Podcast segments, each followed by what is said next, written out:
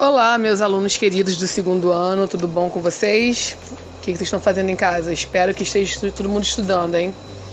Vamos lá, eu preparei uma lista de exercício para vocês com o capítulo 1, 2 e 3, né? Capítulos que já foram estudados em sala de aula comigo. Então vamos lá.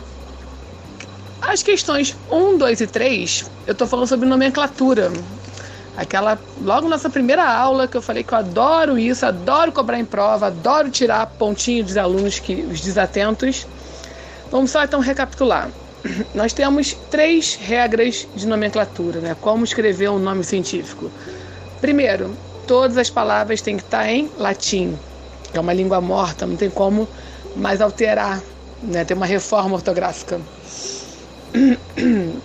É, a segunda regra tem que ser binominal, ou seja, tem que ter dois nomes. O primeiro é o gênero, com letra maiúscula, e o segundo é o epíteto, ou espécie, com letra minúscula. E a terceira regra, as palavras são sublinhadas, ou, quer dizer, desculpa, são destacadas no texto, que pode ser sublinhado, pode ser itálico, pode ser negrito, pode ser de qualquer jeito. Tem que estar diferente do resto do texto. Então, na questão 1, eu estou falando, né, eu dei, eu dei exemplo de três, três felídeos, gato selvagem, lince e puma, e eu estou fazendo aqui as perguntinhas sobre eles, tranquilinho também. A questão 2, eu estou pedindo qual a importância de ter um nome científico. Lembra que eu falei na aula sobre o cachorro?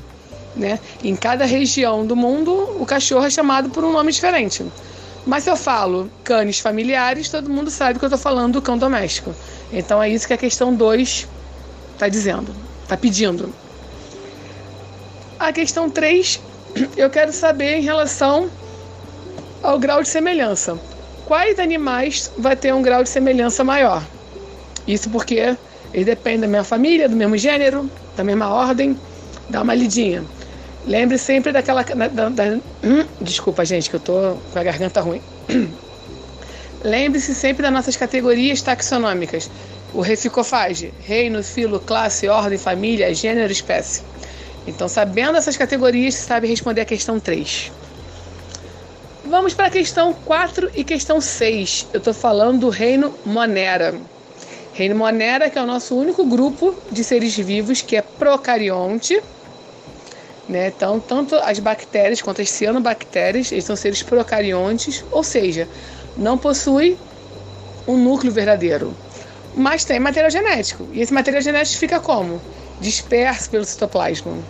Então, vai ajudar vocês a responderem a questão 4 e a questão 6. A questão.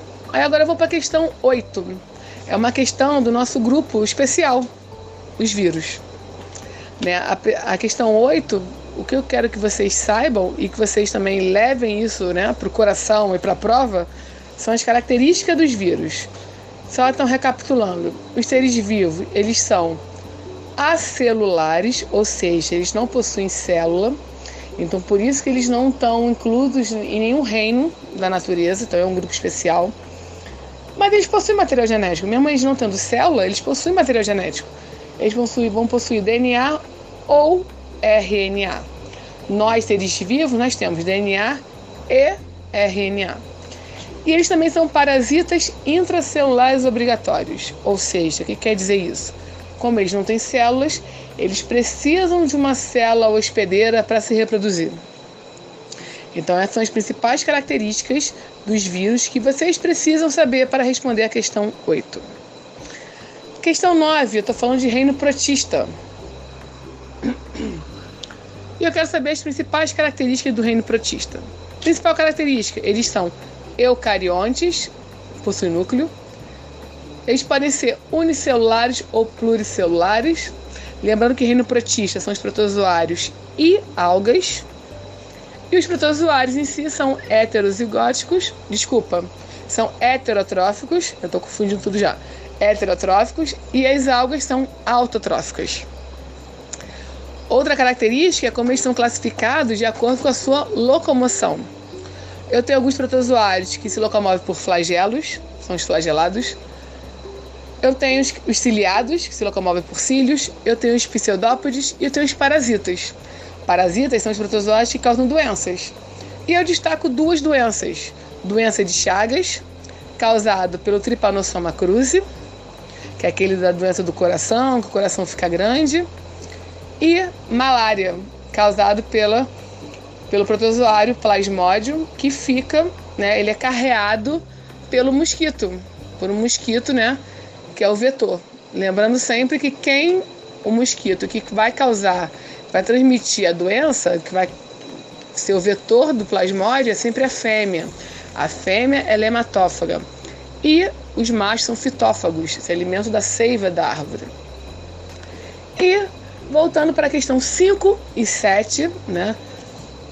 Deixei para o final, mas são tão importantes quanto os outros os demais reinos. Reino plante, né? Botânica, um pouquinho de botânica, né? Nesse, nesse nosso recesso. Tem que lembrar dos quatro grupos vegetais, são as briófitas, pteridófitas, gimnosperma e angiosperma. Lembre-se sempre daquele, daquele cladograma evolutivo que eu falei que eu adoro cobrar isso em prova. Com certeza vai ter isso em prova. Então, a partir daquele cladograma, você consegue responder a questão 5 e a questão 7. Então, por enquanto é isso. Estudem. Qualquer dúvida, me procurem. Pode ser nas minhas redes sociais, pode ser no Facebook, no Instagram, que eu estou à disposição para tirar qualquer dúvida. Então estudem e até o próximo, até a próxima lista de exercícios ou até o próximo retorno em sala de aula. Beijos e abraços.